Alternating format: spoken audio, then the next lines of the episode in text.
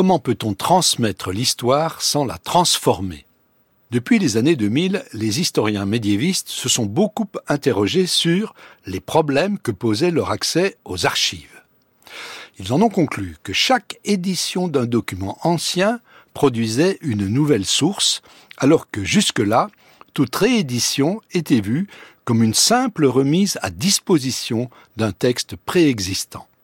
Pour tenter d'expliquer, dans les limites de cette chronique, pourquoi toute transmission est aussi une transformation, je prendrai l'exemple du registre d'officialité de l'abbaye Saint-Vigor de Cerisy-la-Forêt, situé entre Bayeux et Saint-Lô.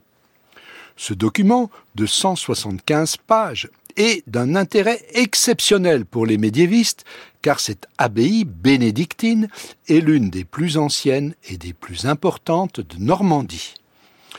Le registre d'officialité a été tenu par les moines pendant plus d'un siècle et demi, de 1314 à 1486. Il fournit une multitude de renseignements concernant l'économie, la société et la justice des 2000 personnes qui vivaient dans la quinzaine de villages dépendants de l'abbaye. Mais ce registre, conservé aux archives départementales de la Manche à Saint-Lô, a été détruit le 6 juin 1944 lorsque la ville a été bombardée par les Alliés. Depuis cette date, les historiens ont continué à travailler sur ce document en consultant une édition établie par Gustave Dupont en 1880. Lors de l'exposition universelle de 1878, un extrait du registre original a été présenté en fac-similé, accompagné d'un recueil de transcriptions.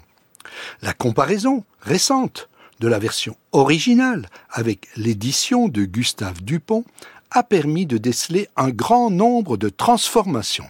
Certaines sont d'ordre matériel, car le texte original a été rédigé à l'aide d'une écriture manuscrite sur parchemin et papier chiffon, alors que l'édition de Dupont résulte d'une impression industrielle sur papier acide. Mais le plus problématique, ce sont les erreurs de transcription. Une partie d'entre elles s'explique par la multitude des abréviations qu'utilisaient les auteurs médiévaux pour gagner du temps ou gagner de l'espace sur le support papier. Abréviation dont le sens n'est pas toujours correctement restitué par Dupont. L'analyse des autres transformations permet de conclure que le texte actuellement disponible combine, écrase ou sélectionne aléatoirement diverses strates de composition du document original sans qu'on puisse vraiment les repérer graphiquement.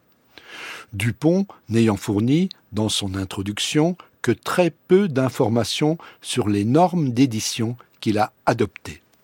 Certes, on peut expliquer ces lacunes en rappelant que cet auteur, membre de la Société des antiquaires de Normandie, était un historien amateur, formé avant que les nouvelles règles universitaires aient fixé les normes du travail scientifique en histoire.